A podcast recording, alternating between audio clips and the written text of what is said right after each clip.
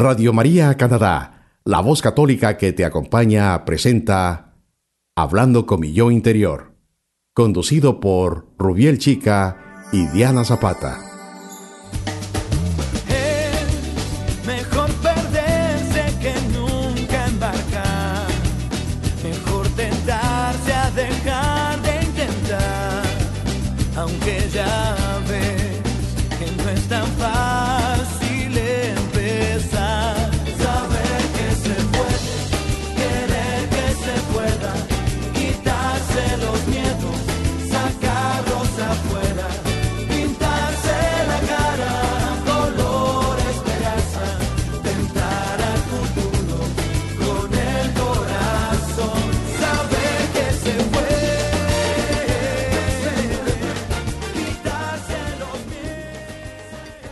Bienvenidos una vez más a nuestro programa Hablando con mi yo interior. Les enviamos un saludo muy especial desde Toronto para quienes nos escuchan a través de la página de Radio María Canadá y también para los que nos siguen desde cualquier parte del mundo a través de la aplicación de Radio María en sus teléfonos celulares. Mi nombre es Rubiel Chica, su psicólogo amigo. Y mi nombre es Diana Zapata. Los invitamos a que nos acompañen en esta ocasión a conversar un rato sobre este tema tan importante como es la empatía.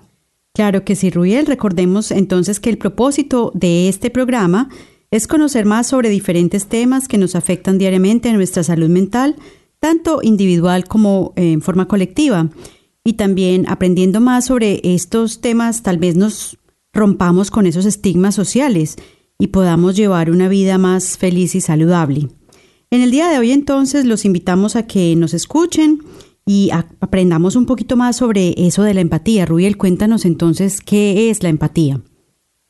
Bueno, queridos oyentes de nuestro programa, la empatía viene del griego empatía, que significa emocionado. Esta es una habilidad, eso pertenece a una de las habilidades para la vida que tiene la Organización Mundial de la Salud, por eso lo llamamos habilidad. Esta habilidad es, el de ponerse en el lugar de la otra persona. Esta habilidad ayuda a comprender mejor al otro y por tanto responder de forma consecuente con las necesidades y circunstancias de la otra persona. Ojo, también la empatía es la intención de comprender los sentimientos y emociones, intentando experimentar de forma objetiva y racional lo que siente otro individuo. Mire qué tan interesante esto. La empatía hace que las personas se ayuden entre sí. Este está estrechamente relacionada con el altruismo, el amor y la preocupación por los demás y la capacidad de ayudar. Eso me hace acordar cuando estábamos en clase, yo me acuerdo que en una de las primeras clases enseñan a uno en psicología en el primer semestre, le empiezan a hablar a uno sobre este tema, sobre la empatía y me acordaba de decir, bueno, ponerse en el lugar del otro a veces, a veces puede ser difícil, pero vamos a tratar de desarrollar un poco este tema para que la gente lo entienda y para que lo ponga en práctica también. Es decir, Ruel, que esta empatía también está relacionada con la inteligencia emocional. También tiene mucho que ver con la inteligencia emocional, que es un tema también muy interesante y que, entre comillas, está muy de moda. Claro que sí. Bueno, entonces cuando un individuo consigue sentir el dolor o el sufrimiento de los demás, poniéndose en su lugar, despierta el deseo de ayudar y actuar siguiendo los principios morales. La, ojo, la capacidad de ponerse en el lugar del otro, que se desarrolla a través de la empatía, ayuda a comprender mejor el comportamiento en determinadas circunstancias y la forma como el otro toma las decisiones. Sí, Rubiel, entonces eh, sabemos que una persona empática entonces se caracteriza por tener afinidades y también por identificarse con la otra persona. Eh, sabe escuchar a los demás, entender sus problemas y también sus emociones. Cuando alguien dice, por ejemplo, hubo una empatía inmediata entre nosotros, eso quiere decir que hubo una gran conexión y una, eh, una conexión y una identificación inmediata.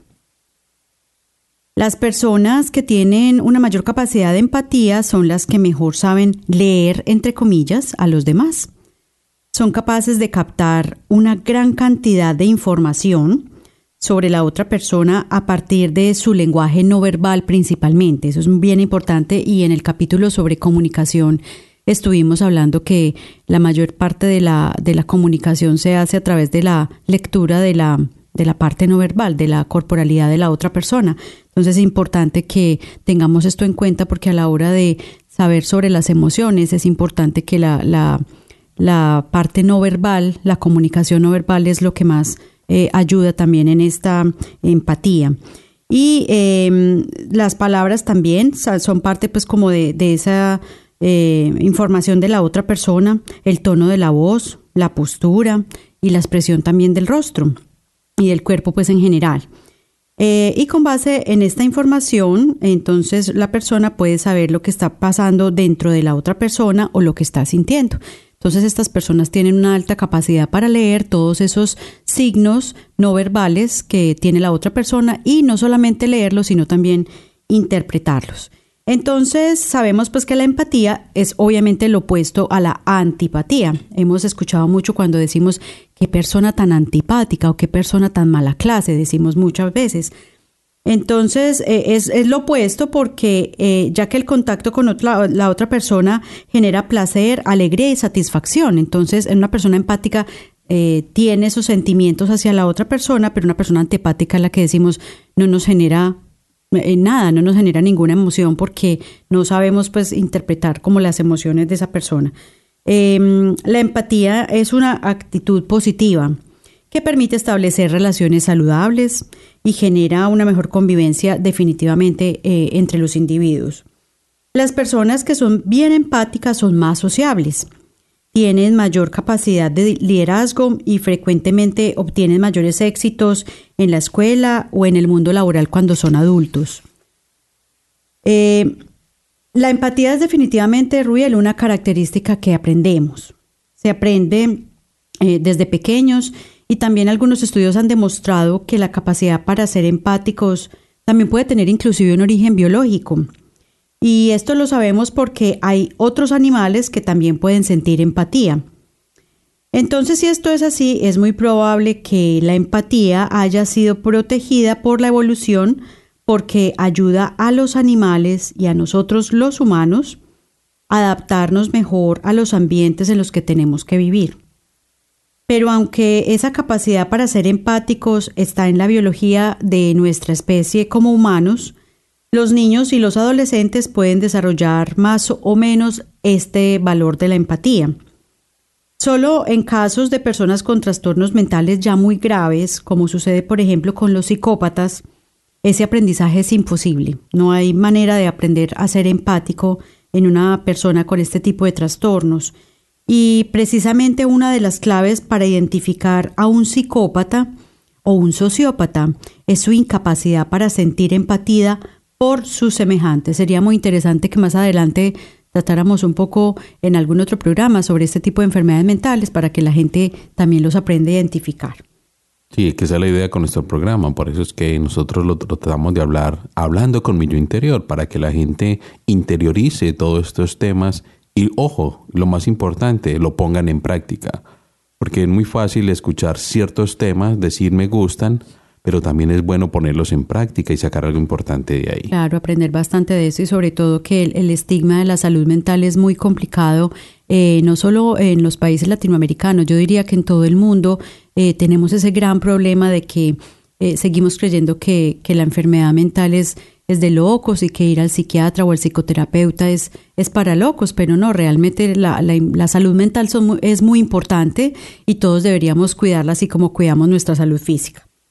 Sí, bueno, entonces eh, tenemos un ejemplo, por ejemplo, la empatía para la psicología es la capacidad psicológica o cognitiva de sentir o percibir lo que otra persona sentiría si estuviera en su misma situación vivida por esa persona. Mire qué tan interesante esto. Eso me hace acordar cuando usted dijo ahorita lo de locos. Generalmente cuando llegan a consulta dicen, no, doctor, es que yo estoy loco. No, no es que estés loco. Estás buscando una mejor decisión para lo que te está pasando en ese momento. Por ejemplo, en este tema de la empatía. Qué bueno que todos nuestros oyentes pensaran también en eso, ponerse en el lugar del otro. Generalmente nosotros somos muy dados a juzgar al otro por lo que vemos en el exterior de, de esa persona. Pero no tratamos de ponernos en ese lugar de saber qué es lo que está pasando con esta persona, por, cuál es la historia que tiene. Porque generalmente nosotros decimos, o por ejemplo cuando estamos en las comunidades, en las parroquias, somos muy dados a juzgar, pero no podemos mirar más allá de la otra persona. Tenemos un ser humano ahí al frente. Ese ser humano es importante. Ese ser humano es importante para todos, para nuestras comunidades y mirar la historia que cada uno tiene. Entonces lo bueno es que ahorita les vamos a dar también unas pautas a nuestros queridos oyentes para que aprendamos a ser eh, más empáticos si aún no lo somos y esta es una, es, una, es una habilidad que se puede desarrollar y entonces más adelante les vamos a dar unas pautas de, de cómo lograr ser más empáticos. Y por eso asimismo la empatía puede ser vista como un valor positivo que permite a un individuo relacionarse con las demás personas con facilidad y agrado, siendo muy importante la interacción con nosotros para mantener un equilibrio en su estado emocional de vida. Miren lo que les contaba de todas las comunidades parroquiales o todas las diferentes religiones que pueden haber que tienen sus comunidades. Y más en nuestras comunidades aquí hablando pues como con nuestra la emisora Radio María que tan importante que nuestras comunidades empiecen a desarrollar estas habilidades tan importantes para nuestra vida. Por otro lado la empatía permite a una persona comprender también ayudar y motivar a otra que atraviesa por un mal momento logrando una mayor colaboración y entendimiento entre los individuos que constituyen una sociedad. Mire qué bueno que nuestros oyentes que están, están escuchándonos en este momento, nos están escuchando sobre este tema tan importante. Mire, Diana, qué bueno que la gente empiece a interiorizarlo.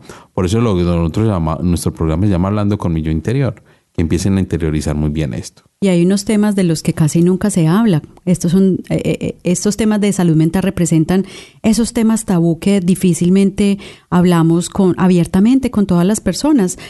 muchas veces por desconocimiento, otras veces porque nos da temor. Entonces, esperamos que todos ustedes aprovechen esta oportunidad eh, al escuchar estos programas de preguntarse si hay, eh, eh, tienen estas vivencias o si tienen amigos o familiares que de pronto estén teniendo este tipo de problemas. Y, una vez que ustedes aprendan a identificarlos y mm, saber que hay que quitar pues como ese ese tabú y ese estigma que tenemos sobre la salud mental, podemos enfrentarlos y confrontarlos con mayor inteligencia, con mayor lucidez y tener más herramientas, obviamente, y mejores apoyos para poder eh, eh, tratar todas estas enfermedades mentales. Y que nos hagan los comentarios, que nos escriban al email, que nos escriban también en las redes sociales. Claro que sí, si tienen dudas nos pueden preguntar y con mucho gusto les atenderemos sus inquietudes. Claro, porque es mejor preguntar que no quedarse con la duda. Claro que sí. bueno, entonces una pregunta que nos podemos hacer es cuáles son las diferencias o semejanzas entre la empatía y la asertividad. Generalmente, pues la empatía tiene mucha relación con la asertividad, porque la asertividad, que eso lo habíamos tratado en uno de los temas anteriores, es expresar en el momento propicio y de manera oportuna las ideas y sensaciones tanto positivas como negativas en la relación a una situación. ¿Listo? Por lo tanto, la empatía y la asertividad son habilidades de la comunicación que permiten una mejor adaptación social, a pesar de que ambas habilidades presentan diferencias. Pero el individuo asertivo defiende sus propias convicciones. En cambio, el individuo empático entiende las convicciones de las demás personas. A pesar de ello, se debe de respetar y tolerar todas las ideas que surgen en la discusión con respecto a una situación determinada. Mire qué bueno esto, hermanos, que vamos como interiorizando esto tan importante. Pero, ¿cuáles serían esas como diferencias o, y semejanzas? Como tal, la empatía es un sentimiento de afinidad que atrae e identifica a las personas. Conlleva a un individuo a generar armonía y alianza con el otro. Específicamente, es cuando una persona cae bien y se siente estar bien con ella por su forma de ser o sentir. Por su parte, la empatía, como ya, fue, como ya lo dijimos anteriormente, es la comprensión que siente una persona por otra en una determinada situación. Muy, muy interesante este tema, Rubiel. Entonces, para que eh, por ahora dejemos a nuestros oyentes, eh, vamos a hacer entonces una corta pausa y ya regresamos con más de su programa hablando con mi yo interior. Hoy conversando sobre este tema tan importante como es la empatía. Sigan en sintonía de Radio María Canadá, la voz católica que te acompaña.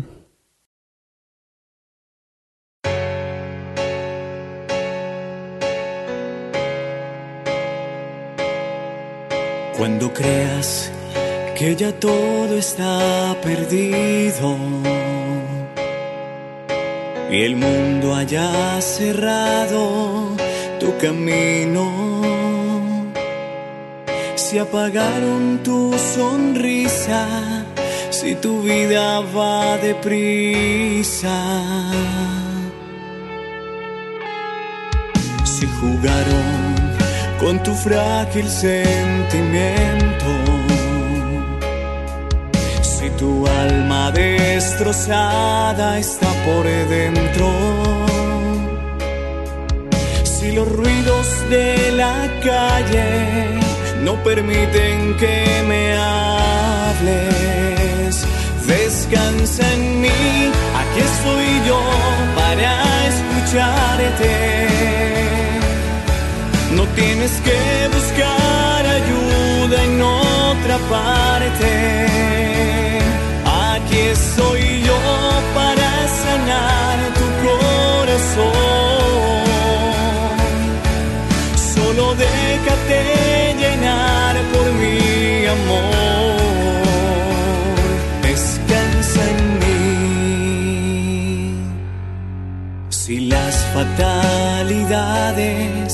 Te doblegan y el cuarto de tu historia está sin luz. No te olvides que yo existo y por ti morí en la cruz. Descansa en mí, aquí estoy yo para escucharte. No tienes que buscar ayuda en otra parte. Aquí estoy yo para sanar tu corazón. Solo déjate llenar por mi amor. Descansa en mí, aquí estoy yo para escucharte no tienes que buscar ayuda en otra parte. Aquí estoy yo para sanar tu corazón. Solo déjate llenar por mi amor. Descansa en mí.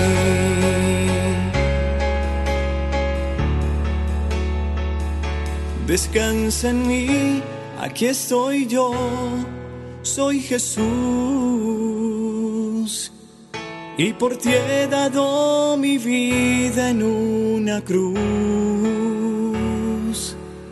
Usted está escuchando Radio María Canadá, la voz católica que te acompaña.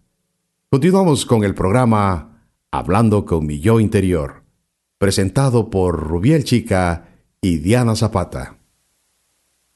Bienvenidos de nuevo al programa Hablando con mi yo interior. Hoy estamos conversando sobre la empatía. Y para continuar, Rubiel, me gustaría que le explicáramos a los oyentes sobre los dos componentes principales de la empatía. Entonces tenemos que hay una empatía que es la empatía afectiva, que también se le conoce como empatía emocional. Acuérdate que antes estábamos hablando sobre la inteligencia emocional, entonces está relacionado con esto. Entonces, esta empatía afectiva es la capacidad de responder con un sentimiento adecuado a los estados mentales del otro. Se supone que nuestra capacidad de empatía emotiva se basa en el contagio emotivo, la afectación por el estado emotivo o de excitación del otro. La empatía afectiva podría entonces subdividirse en, varios niveles. Em, entonces está la preocupación empática, que viene siendo la compasión por otros como reacción al sufrir. Y también hay otro que es la aflicción propia, es otro de los niveles de la empatía.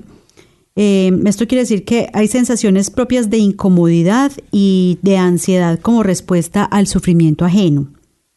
No hay acuerdo sobre la, si la aflicción personal es un tipo básico de empatía o si por el contrario no es empatía. En esta subdivisión puede haber elementos relacionados entonces con el crecimiento y el desarrollo, y los niños responden a la atención de otros poniéndose ellos mismos en tensión.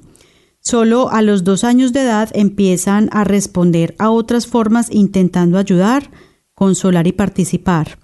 Eh, hemos visto estos niños que son unos bebés pequeños y hay unos niños que están llorando, por decir algo, en una guardería, en un, en un salón infantil. Y los niños pequeños empiezan a llorar y a gritar y todos los demás empieza una cadena, todos empiezan a llorar. Em, pues se han hecho como varios estudios y se sabe que los niños a esa edad ya empiezan a tener empatía. Entonces, no es como que ellos quieran repetir eh, básicamente el, sonido del llanto de los demás, sino que se sabe que a esa edad ya empiezan a tener una empatía, entonces si ven que el otro está angustiado, si está triste, si está llorando, los otros niños también empiezan a llorar como respuesta a esa aflicción del otro eh, ser humano. Bueno, y entonces la otra empatía, ya dijimos entonces sobre la, afectiva, la empatía afectiva, y la otra empatía entonces es la empatía cognitiva. Eh, esta es la capacidad de comprender el punto de vista o estado mental de la otra persona. Por ejemplo, en el entorno religioso se dice de algunas personas de vida ejemplar que tenían el don de la intuición de corazones. Eso es como una forma de en llamar a la empatía cognitiva. Y esta también se puede eh, subdividir pues en como en varios grados. El uno es la asunción de la perspectiva, que es la, la tendencia a adoptar espontáneamente los puntos de vista del otro. Y el otro, eh, la otra subdivisión es la fantasía, y es una tendencia proyectiva a identificarse con personajes imaginarios. Pero bueno, los oyentes estarán preguntando, ¿qué necesito o debo hacer para ser más empático? Muy bueno que, les, que les contemos entonces a los oyentes. Adelante. Fundamentalmente, los componentes de la empatía son los siguientes. Primero, hay que saber escuchar. Saber escuchar es prestar atención a lo que explica, a lo que se explica o se argumenta la otra persona. Atiende las manifestaciones no verbales, como sería en el caso de los gestos que se corresponden con el estado de ánimo que se verbaliza y no interrumpir el discurso verbal. Además, se reflexiona sobre lo que la otra persona te está comunicando. Expresa señales de seguimiento activo a modo de feedback. Mira la cara, asiente con la cabeza o refleja expresiones faciales congruentes con aquello que te está explicando la otra persona. Por otro lado, es necesario mostrar interés preguntando detalles sobre el contenido de la conversación. Importante. Lo segundo es interpretar las señales no verbales. Es comprender los mensajes transmitidos de carácter paralingüístico, tales como la entonación, el tiempo de la respuesta y el volumen. Lo tercero es mostrar comprensión. Esto lo podemos, podemos mostrar la comprensión congruente a aquello que nos explican a través de frases como por ejemplo, comprendo que actuaste así, entiendo cómo te sientes, la verdad es que debiste pasarlo genial. No se deben invalidar, rechazar o juzgar las emociones de la persona que las expresa, ya que esta es una premisa fundamental para mostrar sensibilidad empática. Y cuarto, es prestar ayuda emocional si es necesario. Esto es importante porque preguntar siempre a nuestro interlocutor si necesita algún tipo de ayuda. Sin embargo, en muchas ocasiones, con el simple hecho de escuchar activamente al otro, le permitimos ventilar y gestionar su estado emocional. De esta forma, se siente alivio por tener un oyente confiable a quien transmitir sus emociones. Cuando la persona que escucha empáticamente ha vivido una situación emocional semejante a la que se está expresando, el proceso comunicativo es más fluido, ya que se produce una mayor sintonía emocional. Qué bien, entonces son cuatro pasos que son importantes, Claro, muy importantes. seguir y también al mismo tiempo eh, saber escuchar y prestar esa ayuda emocional también le implica a aprender a guardar silencio. Entonces, si esa persona nos está encomendando algo muy personal, algo muy privado, eh, es- hace parte también de toda esa empatía y esa inteligencia emocional, eh, aprender que somos como guardianes de esa información. Entonces es lo mismo que le sucede, por ejemplo, a los, a los sacerdotes o a los médicos o a lo, inclusive a los psicólogos en su, en su quehacer profesional, eh, en su vida diaria, eh, deben guardar también esos secretos que, que le encomienda a la gente cuando tienen esa capacidad de, de, contarles y de, de encomendarles pues como sus secretos y sus preocupaciones. Eh, también parte entonces de esa empatía es aprender a conservar esa, esa información y esos secretos y no estarlos difundiendo pues como a las demás personas. Entonces, Rubiel, contémosle eh, a nuestros oyentes eh, para qué practicar esto de la empatía. Entonces, la empatía como habilidad de la inteligencia emocional es importante porque posibilita experimentar diferentes beneficios. Entonces, por ejemplo, permite disfrutar de relaciones sociales participando más con el grupo de amigos, compañeros o familiares. Ayuda también a sentirse personalmente mejor, facilita la resolución de los conflictos, predispone a ayudar a los demás y compartir, aumenta el carisma y el atractivo de la persona y permite ser más respetuoso también, al mismo tiempo que desarrolla capacidades de liderazgo, de negociación y colaboración y eh, es mejor considerado por los demás. Es, es decir, una persona que desarrolla empatía eh, usualmente se vuelve como el centro de atracción en un grupo o en, una familia, porque siempre es considerado como esa persona a la que siempre se puede acudir. Entonces, ¿cómo se cultiva esta empatía? Practicar la empatía entonces nos ayuda a mm, ampliar nuestras per- perspectivas y con ello a enriquecer nuestro mundo con nuevas ideas y puntos de vista y también oportunidades. Es una habilidad social clave que nos permite escuchar mejor, nos permite comprender y formular mejores preguntas y son aspectos fundamentales de una que son aspectos fundamentales pues de una buena comunicación. Y también es una de las bases para construir relaciones sólidas y enriquecedoras. Entonces, ¿qué podemos hacer? Se pueden incorporar tres sencillos ejercicios eh, que inclusive son muy prácticos, muy fáciles de, de realizar para mejorar la empatía. Entonces, ¿qué hay que hacer? Como primero, preguntar y mostrar interés. Ya Rubiel lo mencionaba antes, que, el, que es lo más importante es saber escuchar. Entonces empieza cualquier encuentro o conversación con preguntas abiertas y personalizadas, como por ejemplo puede ser ¿cómo estás? ¿Qué tal el trabajo?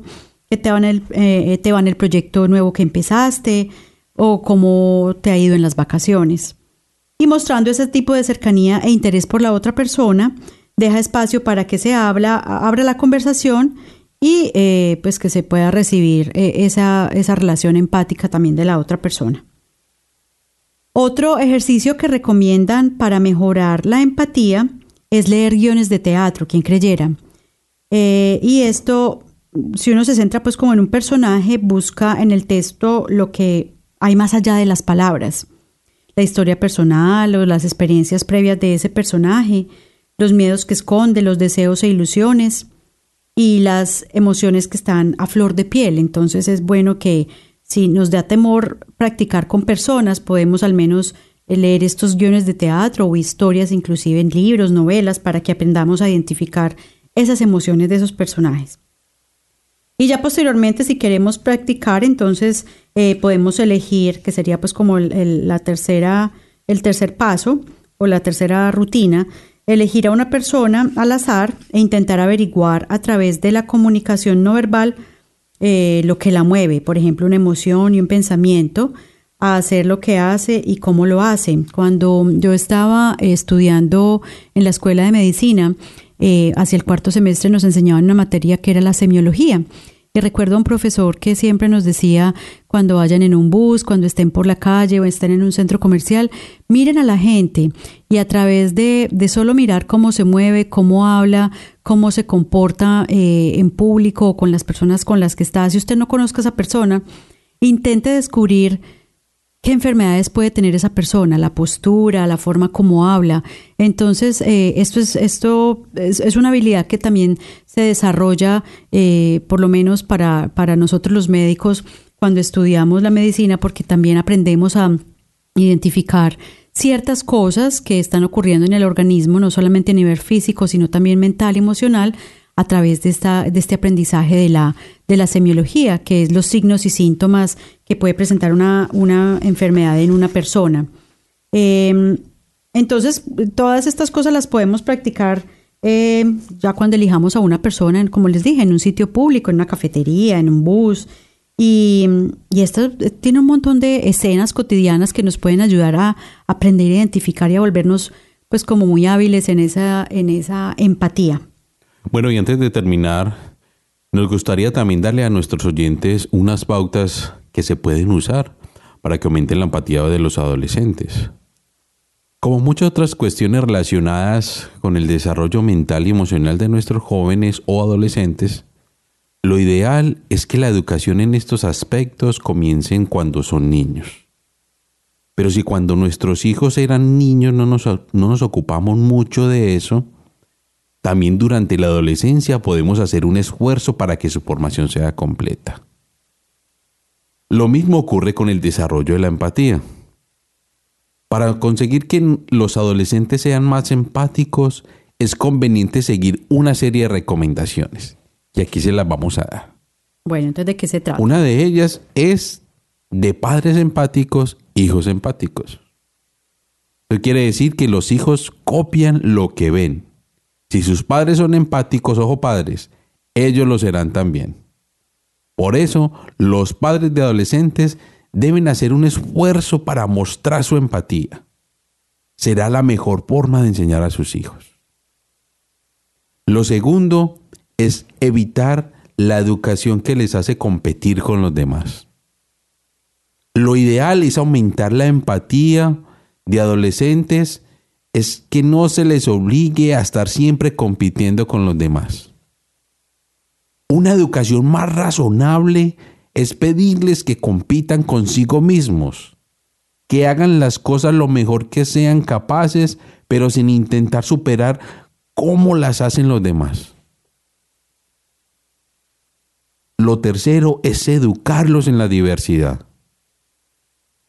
El mundo es muy rico, pero viven en él muchas personas diferentes y todas ellas tienen algo interesante.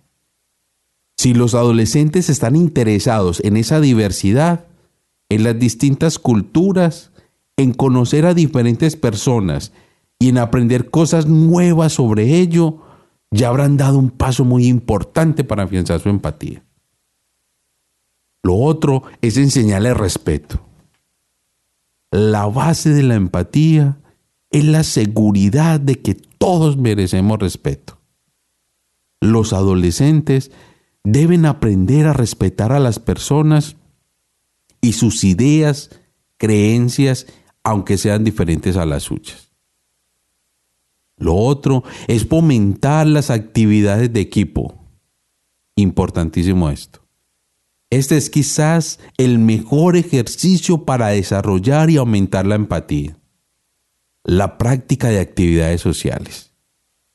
Estas actividades pueden abarcar desde hacer trabajos de clase o incluso las tareas escolares junto a compañeros de la escuela o a realizar un trabajo social, lo que nosotros llamamos aquí mucho los voluntariados.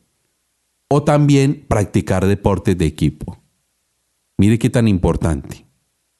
Otra es estimular sus relaciones de amistad Tener amigos es fundamental para desarrollar la empatía y durante la adolescencia el grupo de amigos cumple una función muy importante. Los adolescentes deben aprender la importancia de la amistad. Y por último, enseñarles a comunicarse. Para poder ser empático, para poder entender que se sienten los demás, es importante conocerse a uno mismo. Por eso es que nosotros hablamos mucho aquí, hablando con mi yo interior. Si conocemos bien nuestras emociones, seremos mucho más capaces de reconocerlas en los demás. Es importante que ayudemos a nuestros hijos adolescentes a conocerse bien. Y también es importante que aprendan a comunicar cómo se sienten, cómo son esas emociones que les invaden. Todo ello les hará más abiertos para entender a los demás y mostrar compasión e interés por ayudar a los otros. Bueno, queridos oyentes, hasta aquí nuestro programa del día de hoy. Recuerden que los acompañamos sus amigos Rubiel y Diana y hoy estuvimos conversando sobre este gran tema como es la empatía. Esperamos pues que les haya interesado y les haya gustado este tema y además que lo pongamos en práctica en nuestra vida diaria. Muchas gracias por acompañarnos y los invitamos a permanecer en sintonía de todos los excelentes programas de nuestra emisora. Feliz semana y hasta la próxima. Radio María, Canadá. La, voz católica, que, te, acompaña.